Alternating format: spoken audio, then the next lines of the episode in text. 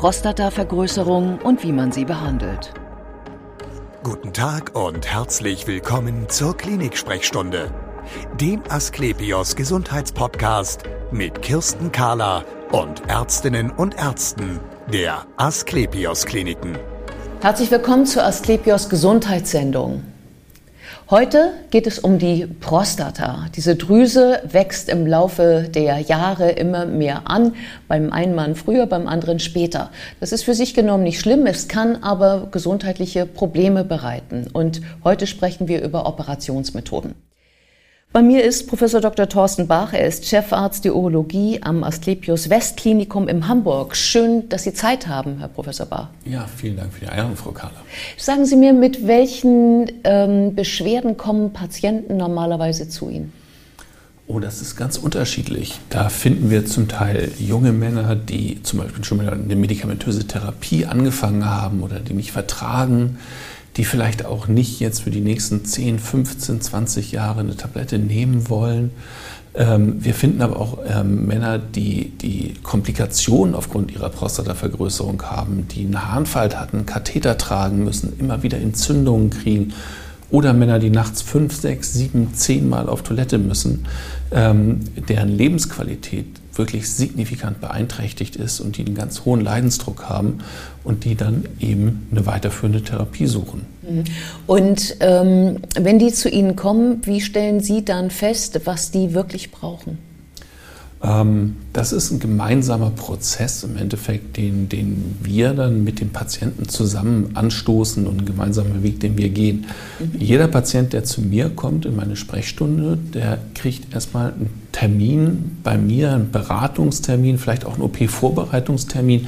Der dauert so zwischen 45 und 60 Minuten. Das heißt, ich nehme mir ganz bewusst sehr viel Zeit, um den Patienten nicht nur zu untersuchen, sondern um wirklich auch im Gespräch mit dem Patienten, auch anhand von ganz speziellen Fragebögen, ähm, rauszukriegen, wo sind bei dem einzelnen Patienten Schwerpunkte der Problematik, welche besonderen ähm, Erwartungen hat er an die Therapie, das kann ja ganz unterschiedlich sein, welche Risikofaktoren gibt es, um dann aus dieser breiten Produktpalette, die wir für die Therapie, für die operative Therapie der gutartigen Prostatavergrößerung haben, das auszusuchen oder das dem Patienten zu empfehlen, wo ich dann denke, dass der Patient die höchste Chance auf eine komplette Besserung seiner Beschwerden mit dem niedrigsten Risiko hat. Weil natürlich ist es eine Operation und jede Operation geht immer mit gewissen Risiken einher. Und die wollen wir so niedrig wie möglich halten, dieses Risiko. Genau, wir sprechen hier gleich über verschiedene Operationsmethoden. Da wird es dann sicherlich nochmal um jeweilige Risiken gehen. Mhm. Aber ich glaube, es geht auch schon darum, ähm, die Risiken, die vom Patienten selber ausgehen. Ne? Das ist, glaube ich, für Sie dann schon ein Thema. Ja, das geht schon los. Ein urologischer Patient, der bei mir wegen einer gutartigen Prostatavergrößerung kommt, hat oft eine langjährige medikamentöse Behandlung hinter sich. Der ist im Mittel so 70 plus minus drei, vier Jahre. Ja, gibt Jüngere, es gibt Ältere. Aber da haben eben Männer vielleicht auch die eine oder andere Begleiterkrankung, ein hoher Blutdruck kann das sein oder eben aber auch andere Erkrankungen, die zum Beispiel nötig machen, dass der Mann Blutverdünner nehmen muss. Mhm. So. Ähm, und das beeinträchtigt natürlich die Auswahl unserer Operationsmethoden weil ähm, wir ja nicht wollen, dass der Patient dann einem erhöhten Blutungsrisiko ausgesetzt ist. Das müssen wir uns dann eben gut überlegen. Deswegen ist eben auch ganz wichtig zu gucken, welche Risikofaktoren hat der Patient. Mhm.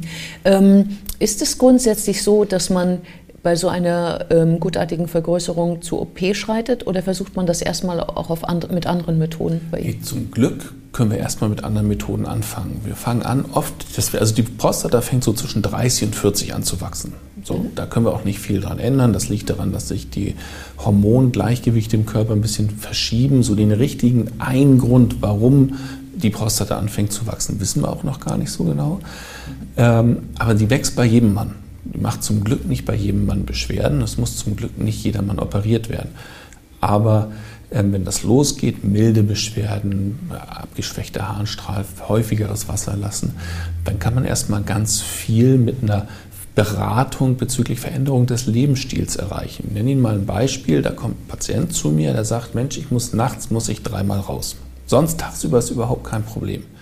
So, und dann guckt man, dann redet man mit dem, dann stellt man fest, er hat halt einen Beruf, wo er tagsüber ganz schwierig regelmäßig die Toilette aufsuchen kann.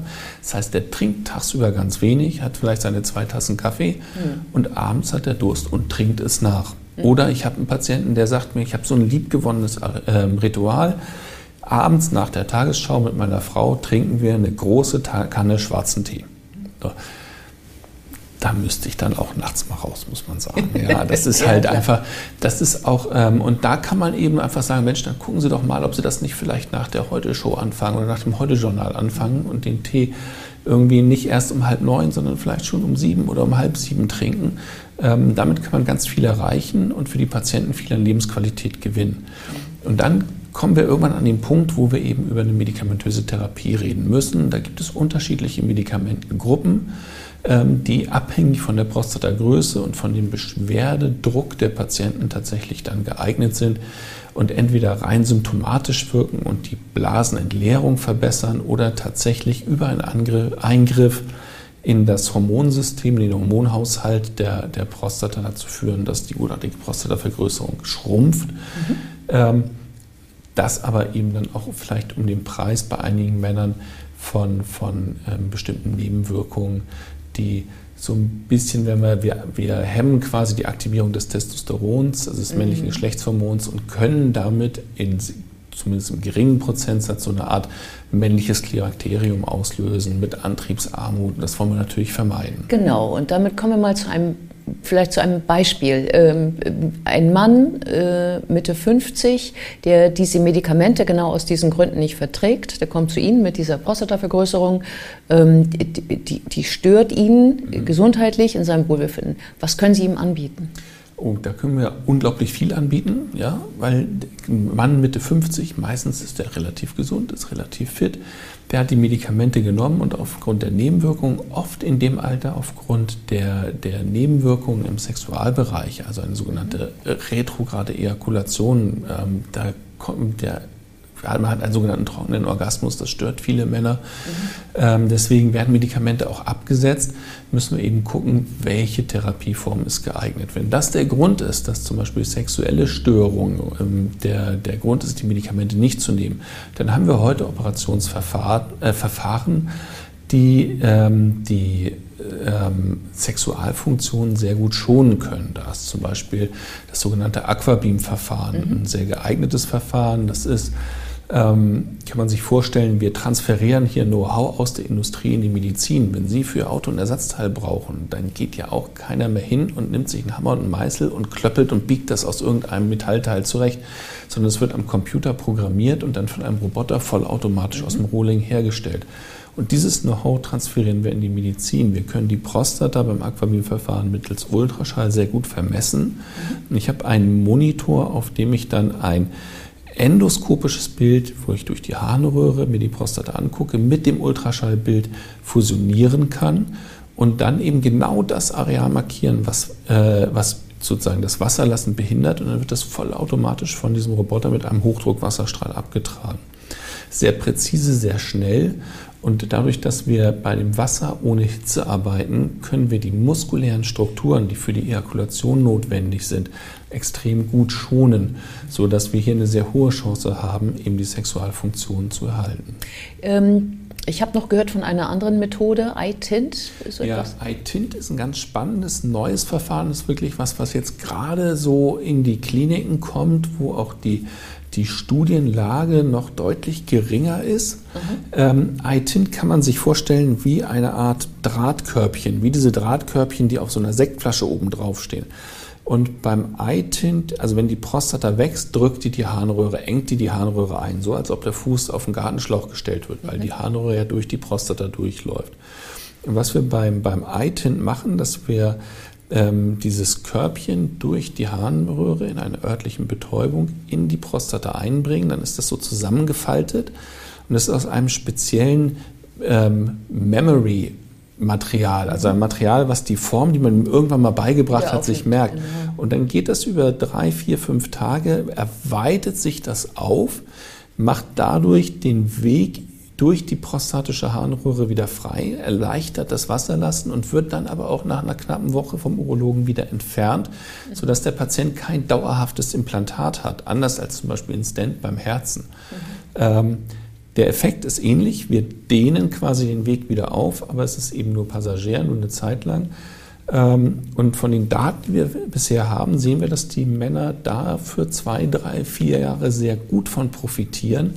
Länger wissen wir einfach noch nicht, weil es dieses Verfahren eben noch sehr neu ist.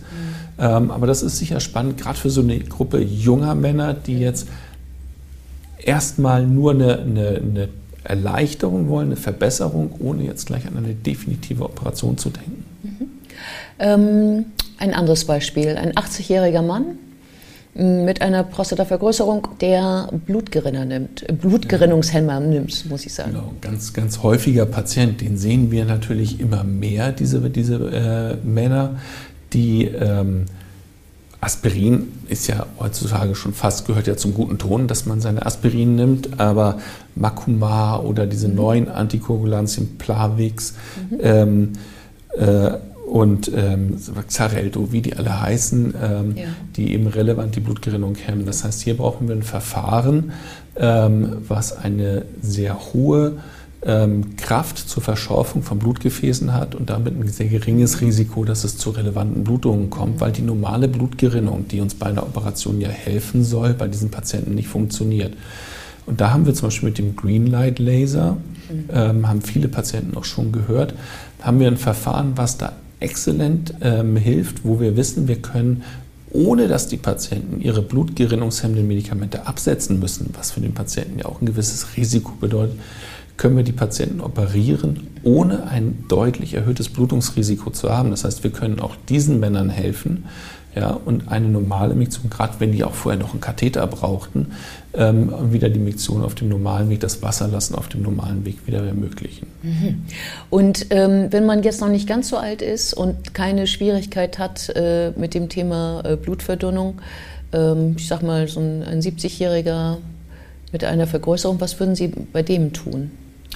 Auch da, das ist sozusagen so mal unser Idealpatient. Da können wir alles anwenden. Also der Greenlight Laser geht natürlich auch bei Patienten, die mhm. keine Blutgerinner nehmen müssen. Mhm. Hat eben, aber mhm. da hat er sagen wir, so ein gewisses Alleinstellungsmerkmal, einen riesen Vorteil. Ja, aber nehmen wir an, der hat die, eine sehr große Prostata. Ja, dann geht zum Beispiel die Laser-Enukleation, also auch bei sehr großen Prostata, Aquabeam haben wir vorhin schon mal angesprochen, ja. geht da eben auch, spielt dann so einen Geschwindigkeitsvorteil aus, weil der Roboter eben viel schneller ist, als ich das per Hand sein kann aber sehr große Erfahrung haben wir über die letzten 15 Jahre, 20 Jahre mit der Laser-Enukleation gesammelt. Ja. Früher war die klassische Operation einer großen Prostata über den Bauchschnitt, die Prostata sozusagen mit der Hand auszuschälen. Man hat dann ähm, über eine offene Operation die Prostata behandelt. Und mit der Laser-Enukleation können wir mit der gleichen Effektivität durch die Harnröhre, also endourologisch operieren. Wir brauchen keinen Schnitt mehr und schälen die komplette gutartige Prostatavergrößerung mit dem Laser aus, entfernen das Gewebe, sodass der Patient innerhalb von drei, vier Tagen wieder nach Hause gehen kann. Wir sind deutlich weniger invasiv als bei den klassischen Operationsverfahren und zwar unabhängig von der Prostatagröße. Wenn Sie sich die Prostata vorstellen wie eine Orange, mhm. haben Sie außen die Schale, das ist quasi die Kapsel der Prostata, innen das Fruchtfleisch. Und dann da, wo die Spalten zusammenkommen, in der Mitte ist dieses weiße, fisselige Gewebe, was keiner so richtig mag. Mhm. Das wäre quasi die Harnröhre, die da durchläuft. Und was wir bei der Laserenukleation machen, ist, wir gehen in die Schicht zwischen Fruchtfleisch und Schale der Orange und schälen die, das komplette Fruchtfleisch aus, entfernen das ähm, das können wir alles mit den, mit den modernen Geräten, die wir nutzen, durch die Harnröhre machen, ohne dass der Patient irgendeine Art von Schnitt braucht. Hinterher wird die ganze, die, die innere Wunde geschient, gespült mit einem Katheter, in der Regel für zwei bis drei Tage und dann gehen die Patienten ohne Katheter wieder nach Hause. Vielen Dank für dieses informative Gespräch. Gerne. Und wir sehen uns wieder auf www.astlepios.com, auf Facebook und auf YouTube oder im nächsten Podcast. Werden Sie gesund.